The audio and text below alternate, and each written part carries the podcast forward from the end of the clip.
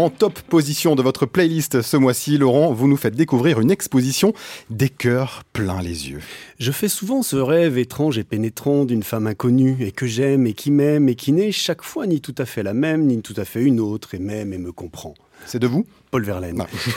Valérie s'ennuyait dans les bras de Nicolas, mais Nicolas, celui-là, ne le savait pas. Isabelle a attendu, attendu, mais Patrick n'est jamais reparu. Ah, l'amour. Je ne sais pas si toutes les histoires d'amour finissent mal, en général, comme le chantait Lerita Mitsuko, mais au-delà des poèmes, des chansons, des films, des romans et de toutes les créations dont les humains font preuve pour exprimer leurs sentiments, l'amour méritait bien aussi une grande exposition pour essayer de mieux le comprendre. C'est chose faite avec l'expo de l'amour créée par le Palais de la Découverte à Paris, que je vous invite vivement à visiter d'ici au 30 août 2020. Alors je t'aime moi non plus, l'amour et les sciences ne font pas forcément mauvais ménage. Au contraire, cette expo vous propose un tour d'horizon des dernières connaissances à propos de l'amour et de toutes celles et ceux qui le ressentent, le partagent, le donnent, l'espèrent, le masquent, le hurlent, le noient ou le provoquent, c'est-à-dire à peu près 100% de l'humanité passée, actuelle et à venir. Comme le disent très bien les auteurs de cette expo dans l'un des textes d'introduction, l'amour, ce sujet qui concerne chacun, chacune d'entre nous, quelles que soient les cultures et les époques, reste insaisissable, structurant et instable, réconfortant et risqué, éphémère et éternel, il est de nature ambivalente. Depuis quelques années, un certain nombre de chercheurs replacent l'amour au centre de leur questionnement et tentent de répondre à cette question cruciale, c'est quoi l'amour? I'm still loving you, Gislin. Alors, je ne vais pas tout vous dévoiler les contenus et expériences proposés par cette expo.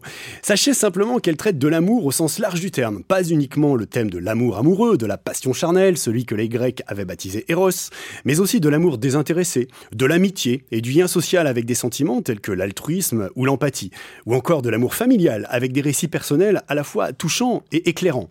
Car love is all you need, et c'est bien ce dont témoignent les anonymes comme les artistes et poètes mis en scène dans cette expo, tout comme les scientifiques qui en décryptent les mécanismes jusqu'au fin fond de notre cerveau dans une installation multimédia remarquable ou à travers l'étude de nos comportements. Saviez-vous, Gislain, par exemple, que c'est d'abord sur le lieu de travail que les rencontres amoureuses et les couples se forment en France? Mais que c'est là aussi que les gens prennent le plus de temps avant de passer à l'acte. Nos comportements numériques sont aussi passés au crible des sociologues et autres chercheurs en sciences sociales avec une mise en scène amusante de sextos et autres SMS.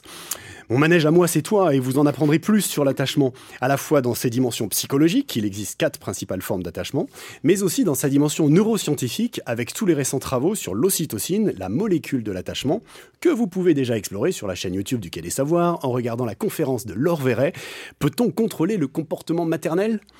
Que je t'aime. Enfin, si vous êtes un peu perdu entre les définitions de transgenre, agenre, cisgenre, ou si comme moi vous n'aviez jamais entendu les expressions faire éternuer son cyclope ou amener Prosper au cirque, cette exposition est l'assurance de passer un excellent moment en couple avec des amis, avec vos enfants et même pourquoi pas de sauter le pas et de faire votre déclaration.